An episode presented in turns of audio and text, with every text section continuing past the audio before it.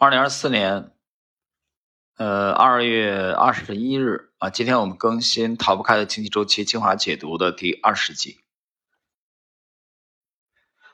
二零二四年二月二十一日，呃，今天呢是周三，我们《逃不开的经济周期精华解读》呢，今天我们进入到了第二十集。在十九集当中，我们给大家啊提到了马克思的《资本论》啊，而且也推荐了。另外一位马克思啊，德国另外一位马克思就是马克思韦伯。今天这一集呢，第二十集的题目是危机导火索。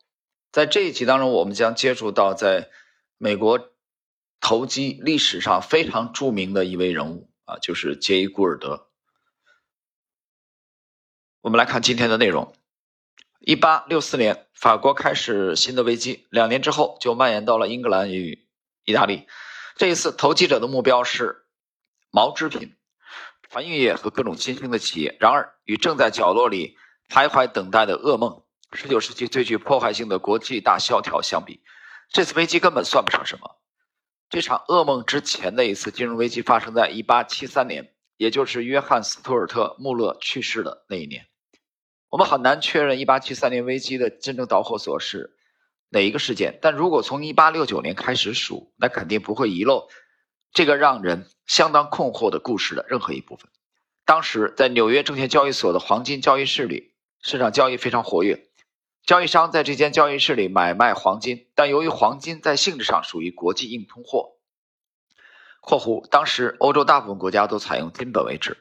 所以实际上这里交易的只是美元。如果你购买黄金，你就要用美元支付。如果以美元计价的黄金价格上涨，那就意味着美元的国际价格下跌。黄金交易室里有两位最活跃的交易商，他们是杰伊·古尔德和吉姆·菲斯克。吉姆·菲斯克是一个胖子，有着开朗、乐观的性格和迷人的气质，同时还是一个营销高手。他喜欢一家瓷器店里。摆放的一件公牛瓷器，就经常光顾这家瓷器店。杰伊·古尔德是一位精明的、谙熟世故的投机者。他在伊利湖铁路事件中受到了磨练，也正是在那次事件中，他结识了吉姆·菲斯克。古尔德曾在一度繁荣的铁路股票上投入了很多钱。他并不是一个让人觉得很舒服的人。他曾经这样说。在共和党的领域，我是一个共和党人；在民主党的领域，我是一个民主党人；而在多疑者的领域，我就是一个多疑者。但是我始终在为伊利而奔波。另一次，他又说道：“我可以雇佣一半的工人阶级去杀死另外的一半。”现在，他为了获取巨额的财富，决定倾尽全力执行一项让人难以置信的计划。他尽可能的收购黄金，以打压美元的汇率。然而，这里的黄金可不是一点点，而是数量庞大。随着美元汇率的下跌，这样能够推动美国出口的增长，当然也会刺激美国的通货膨胀，于是可以减轻他投资的铁路公司的债务负担。在那个时候，美国大约有价值1.15亿美元的黄金，其中有一亿锁在了财政部的金库里。由于交易保证金要求非常低，古尔德自己只需要投入5万美元，就可以用期货合约购买价值1000万美元的黄金。这种交易，只要人们相信它大致具有这样的信用价值，就可以进行了。但是在行动之前，他还要高度警惕是否会发生某些意外情况。例如，只要格兰特总统决定把财政部的黄金出售一部分，就必然会压低黄金的市场价格。于是他想出了一个办法，就是精心培养和格兰特总统以前的妹夫埃布尔·戈尔宾的友谊。然而，戈尔宾啊，而后。戈尔宾就可以把古尔德介绍给格兰特总统。最终，这一幕在菲斯克的轮船上发生了。在旅途中，古尔德就试图弄清楚总统对于提高黄金价格持何种态度。然而，这次会面的结果并没有让古尔德感到完全满意，因为格兰特似乎并没有清楚地表明自己对黄金狂热的看法。九月十六日，古尔德请戈尔宾给总统呈送一封信，在这封信中，他解释了在农作物出口之前。卖出黄金为什么是错误的？信一写好，他立即派了一位信使，马不停蹄地赶往华盛顿。信使向总统呈上书信之后，就问是否有回话。没有，什么都没有。总统这样答道。然后信使便返回匹兹堡。便发出了啊一封简短的电报，安全送达。于是，啊，但是电报在传送过程中出现了一点差错，古尔德与戈尔宾收到了电报，其中所表达的意思很不一样，电报内容变成了送达同意。一看到这封电报，古尔德就决定立即行动。他答应给戈尔宾一份价值一百五十万美元的无保证金交易合同之后，就开始买进黄金。他在自由市场上以大约一百三十五美元的价格购买，而后价格开始逐渐小幅上涨。九月二十二日，当菲斯克来到交易室的时候，收盘价涨到了一百四十一点五美元。那天晚上，古尔德拜访了戈尔宾，而戈尔宾收到了一个非常令人不安的消息：他刚刚接到了格兰特总统的来信。在信中，格兰特表达了他对美元汇率下跌的不满，这意味着他将命令财政部出售黄金。通过戈尔宾的安排，古尔德再一次见到了总统。这一次是在一个公开聚会上，当时在场的每一个人都看到他和总统在一起。古尔德试图说服总统，美元汇率的上升将会极大的损害出口，因此如果要采取行动，至少也应该等到那些大额的、尚未明确的订单都确定下来之后。在这次简短的 会面之后，他开始设法让其余的人都相信总统自始至终都是支持他的。然后他长舒了一口气，就接着买进黄金。各位，呃，今天的这个这个小节啊，就是第五章啊，我们今天第二十集的这个小节的内容，随着。呃，古尔德的出现啊，他的投机新的投机画面展现到面前。这个小节的题目就叫“危机导火索”。那么提到美国历史上的魔鬼的天才啊，杰伊·古尔德啊，我们不得不去啊额外的这个讲两句啊，因为这个人在整个美国的投机历史上实在是名气太大啊，大到完全。啊，不可以啊，忽略啊，没有办法忽略这个人的存在。你如果忽略了这个杰伊·古尔德这个名字啊，其实，呃，美国在上个世纪啊，这个这个的投机历史，呃，美国这个数百年的投机历史当中，啊，最精彩的一段，就非常精彩的一段吧，啊。就难以啊去去描述，所以我们啊今天就得给大家啊在正文内容之外啊，我们要给大家介绍一下，简单的介绍一下杰伊·古尔德这个人物。他是出生于一八三六年的五月二十七日啊，然后呢，一八九二年十二月去世。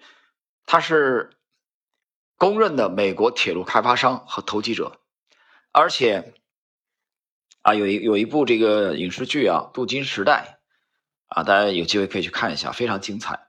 他被描述为镀金时代的无情的啊贵族强盗。你看这里边两层含义：第一个，他是贵族啊，很有钱，很有实力，但同时又是强盗。强盗指的是他的作风啊，他的性格。他在商业上取得了无与伦比的成功，但同时也留下了骂名啊。这就是 杰伊·古尔德。大家还记得我们在解读啊杰西·利弗莫尔的这个回忆录啊，记得吗？勒菲弗的那个名著当中啊，詹姆斯·吉恩其实对 杰伊·古尔德啊，詹姆斯·吉恩对杰伊·古尔德啊有非常非常生动的描述，所以在我们去。熟悉美国的这个铁路运输史的话，铁路运输整个这个行业当中有出现了三位巨人，一个是杰伊·古尔德啊，一个是康内留斯·范德比尔特，另外一位就是杰皮·摩根啊。杰皮·摩根，我在前边的啊有一个系列很简短的系列，呃，老法师的礼物当中我们有过介绍啊。杰皮·摩根也是呃老债券天王啊比尔·格罗斯的三位偶像之一。啊，一位是杰西·利弗莫尔啊，他的三位偶像；一位是这个伯纳德·巴鲁克啊，华尔街投资的独狼，另外一位就是 J.P. Morgan。那么，美国铁路运输行业出现了三位巨人，一位我讲了是范德比尔特，一位是杰伊·古尔德，另外一位就是杰佩摩根。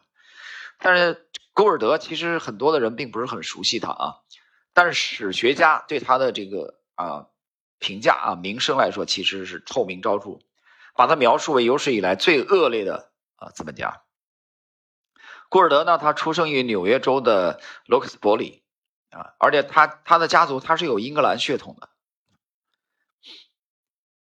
那么我们去看一下他的呃，研究他的这个一些资料啊，他是一个小个子，而且非常瘦弱，啊，非常瘦弱。而且古尔德他在这个年轻的时候啊，是寡言少语啊，比较比较内向。然后呢？在一八五六年的时候，二十岁的古尔德，他遇到了六十多岁的这个扎多克·普拉特啊，一位皮革制造商。普拉特让古尔德去了宾夕法尼亚州啊，寻找一个制造适合制造皮革的啊这个地方。然后后来古尔德成为他的合伙人啊，负责这个来制造皮革。我们去看整个古尔德的一生啊，研究你发现他是一个非常坚韧啊。很有毅力、冷静、不达目的绝不放弃、绝不罢休的啊，这样的一位人物。那么在后来呢，古尔德在呃对铁路的这个争夺战啊，美国北方的三条主要铁路啊，就是宾夕法尼亚铁路、纽约中央铁路和伊利铁路啊，这这三条铁路的争夺战当中啊，古尔德包括这个范德比尔特啊。他们的这种争斗啊，其实啊出现了很多精彩的内容。这个以后有时间我们跟大家再啊再去解读啊这个铁路的争夺战啊。这当中我们能看到典型的古尔德的这种风格啊，包括这个菲斯克黄金囤积案啊，我们在后续的这个本书当中啊都会有有所涉及。呃，最后呢，我们在今天这一集的最后啊，因为谈到了这个古尔德，我们就顺便的给大家介绍一下啊。詹姆斯·吉恩对古尔德有一个描述啊，他说：“古尔德是基督纪元以来最无耻的人。”你想想这个评价啊，非常夸张的啊，是一位投机天才，但是他的名声啊非常恶劣。好了，各位，时间关系呢，我们今天呢对这个逃不开的经济周期的精华解读的第二十集啊的介绍，危机导火索。啊，先从重点的华尔街的这个一个投机的恶魔吧，啊，这一古尔德开始，后续呢更精彩的内容啊，我们会继续的更新。好了，今天我们第二十集就到这里。